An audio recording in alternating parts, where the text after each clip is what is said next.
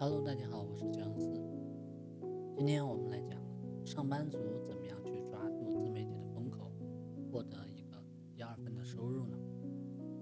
呃，如今自媒体呢，它正在嵌入到各个领域，不管你是上班族的工人，还是农民、大学生、宝妈、老板，其实你都会或多或少的呢接触到自媒体。在涵盖面这么广做自媒体也就成为了一个当下的一个主流。嗯，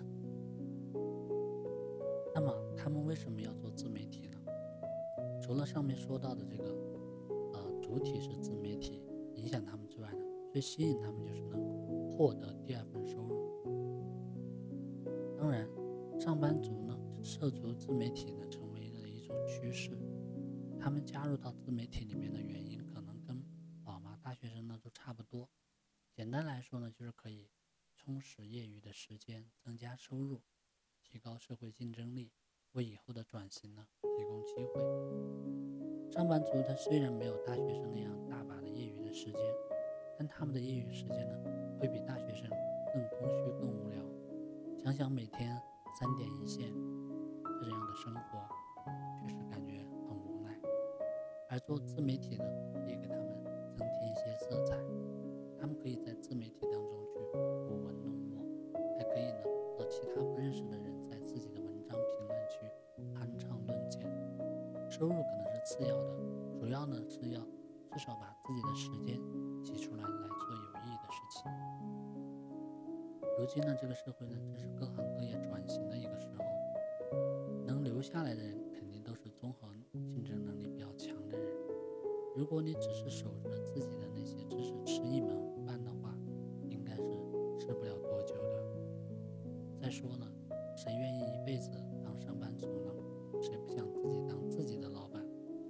自媒体它就是如今已知的一个最容易脱离你原有身份的一个平台。虽然说想要跳出去可能还是比较困难，但至少。你能站在边缘，随时都有可能成功，为何不给自己一个机会呢？对吧？那么在这个大家都说自媒体是风口一个完胜的一个时候，开启自己的第二份收入呢？一个从个人出发，时间规划。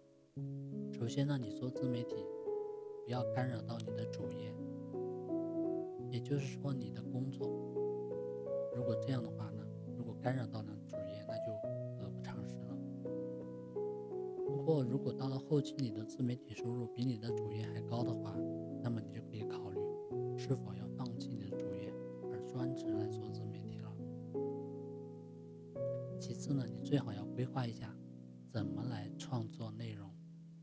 比如说你是写文章的，那么你最好在周末呢，就规划好你在接下来的一周将要发布什么内容。毕竟自媒体还没有随便到你仅花十分钟写出来的文章就能有好的收益。对于大多数的自媒体人来说，一篇成稿的文章至少得需要两个小时以上。你可以呢，周末呢就定好思路，然后每晚呢写好内容，第二天中午休息的时间呢稍微修改一下。再统一一个时间发布出去，这样呢有头有序的做事情呢，总比随意的做事情呢要很多，要好很多。毕竟呢，自媒体平台它是很看重一个自媒体人的一个持续的一个输出能力的。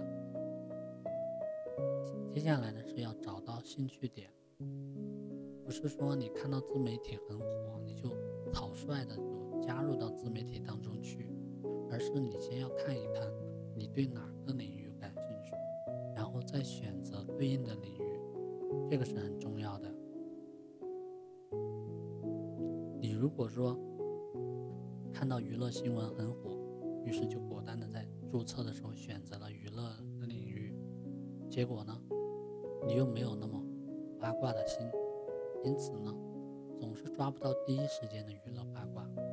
然后总是跟着别人去写文章，最后可能连头条的新手期都没过，那么号其实也相当于废了。上班族做自媒体呢，有个优势就是能把自己的工作能力呢延伸到自媒体当中去。呃，我公司的一个同事呢，他就很聪明，他是我们这儿的美工，他在注册头条号的时候就选择了科技领域。一开始他的定位呢，就是分享自己掌握的美工技巧。于是呢，他每天就专写跟 PS 有关的基础知识。结果呢，效果非常好，有很多人想要加他。慢慢的呢，他又学会了去多平台分发，去建立自己的公众号。不得不说，他做自媒体呢是成功的，因为他不仅是在自己的兴趣里面做自媒体，还抓住了自媒体中用户的一个特征，对用户有用的内容才能吸引到粉丝。坚持。如果某个自媒体人在网上发布了一篇专写自己怎样月入上万元的优质文章，下面的评论肯定会有许多带有诽谤的话语，反正就是不相信。其实把自媒体做好了，月入上万元真的不是什么难事。那为什么很多自媒体人就是不相信呢？我想呢，这是因为没有在自媒体中得到当初他们所想的一个结果。有的时候呢，也不能去怨平台。如果你能坚持做下去，而且不是三天打鱼两天晒网的话，那么月入上万元离你真的是不远。不要一看到自己精心创作的内容却没有那么多人看，就认为自媒体不行了。这个时候你要想想同领域的大神们他们是怎么做的，然后再看看自己是怎么做的，对自己。有一个清楚的认知，才是此时呢治好你迷茫的一个最好的办法。第二个是对于平台而言的，首先是平台的选择。虽然说每个平台都开设了相同的领域，但各有各自的一个侧重点。今日头条呢侧重娱乐、社会；百度百家呢侧重科技；大鱼号呢侧重娱乐、历史。一点资讯呢，侧重时尚，选择与自己最相近的平台，对你吸引粉丝呢是非常有好处的。内容变现还是引流？如果你是为了内容变现的话，像今日头条、百度百家都有收益回报的平台很适合。而且呢，为了把你的收益最大化，你还可以多平台的分发内容。一份内容变现多个渠道是很不错的一个做法，不过你要确定的是哪个平台给你的收益是最多的，然后呢，你就得首发那个平台，来增加平台对你的一个支持度。如今大平台对广告的打击力度很大，你想要引流的话，就最好选择其他的小平台，比如说像豆瓣、知乎、天涯等等。不过。做引流讲究的是量，而不是质，其中的力度呢，就需要你自己去拿捏了。还有什么借势营销啊、蹭热点什么的？这里就不一一赘述了。相信当你真正要做自媒体的时候，你自己也会不自觉的去往这方面去想了。那么今天关于呃上班族如何去抓住自媒体风口的内容呢，就分享到这里。我们。下期再会。为了感谢听友们长久以来对姜思的支持呢，我准备了一份礼物来回馈大家，价值五百九十九元的抖音运营课程，可以教会你从零开始如何做成一个拥有百万粉丝的大号。领取方法呢也很简单，是关注我的微信公众号“姜思思维”。关注以后呢，发送关键字“抖音教程”就可以领取了。最后再次感谢大家对姜思的支持。